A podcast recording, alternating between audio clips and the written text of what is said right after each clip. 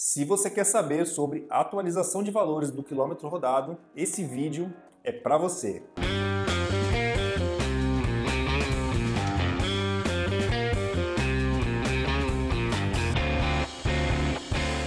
Vou pedir para você se inscrever no nosso canal, clicar no sininho para receber as notificações. Toda vez que a gente publicar um vídeo aqui, você vai ser o primeiro a ser avisado, tá bom? Então assim, olha, em relação à atualização dos valores, Tá? Como é que você mantém o seu valor de reembolso de quilômetro rodado atualizado, né? principalmente em 2019, nós estamos agora, e como é que eu mantenho esse valor realmente de acordo com o mercado? Né? Eu tenho que me preocupar com alguns pontos importantes que, que, que são decisivos. Primeira coisa, né? É preço da gasolina. Né? Hoje, nesse momento, né?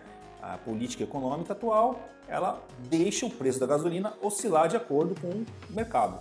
Né? Então, se o preço da gasolina, o preço do barril lá está custando 100 dólares, automaticamente a gasolina vai custar X reais. Se ela está custando 20 dólares, ela vai custar proporcional. Né?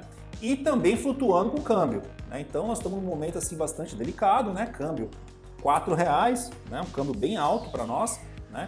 E tudo isso faz com que o preço da gasolina realmente é, aumente muito, chegando a, a, até imposto de gasolina custar 5 reais. Né? Então, não adianta a gente negligenciar esse ponto se a gente manter lá o mesmo reembolso por quilômetro, o mesmo fator de reembolso, né? É, de quando a gasolina custava R$ reais, né? E mesmo o, o dólar custando a, a 3,50, né? O que que, vai, que que, acontece? Você começa a pagar um valor de reembolso que a conta não fecha porque o funcionário roda na rua, tá? Então o que, que eu vou fazer? Ó, vou deixar o material aqui, ó. Você pode baixar um download aqui para você recalcular o seu reembolso de quilômetro rodado. Você pode realmente fazer uma atualização né, é, desse fator, aí, considerando aí o insumo da gasolina, que é um, que é um insumo muito caro, né, um insumo que pesa muito sobre o fator de quilômetro rodado. Toda virada de ano, né, chega lá o IPVA, licenciamento, uma série de coisas, né?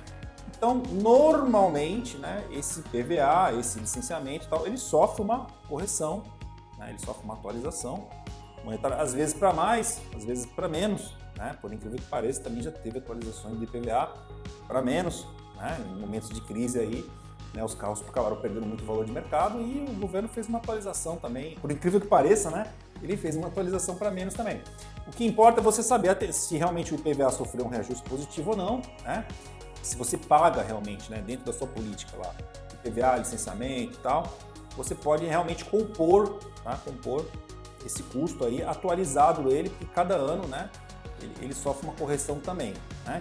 E a inflação né, do período, que você trabalha todo ano aí, né, o dinheiro ele perde valor no tempo, entendeu? Então realmente você você tem que realmente ficar atento aí, ver se o tempo já não comeu demais aí o valor que você paga, se o seu valor realmente não está antigo, tá? Então eu vou só mais uma vez aqui dizer para vocês, eu vou deixar um material aqui para vocês baixarem, tá? Fazer download e esse material ele você vai poder revisar o seu custo por quilômetro rodado, né, o reembolso, e ver se em 2019 você está praticando os valores realmente coerentes aí com o mercado, tá bom, pessoal? Muito obrigado pela atenção e até a próxima.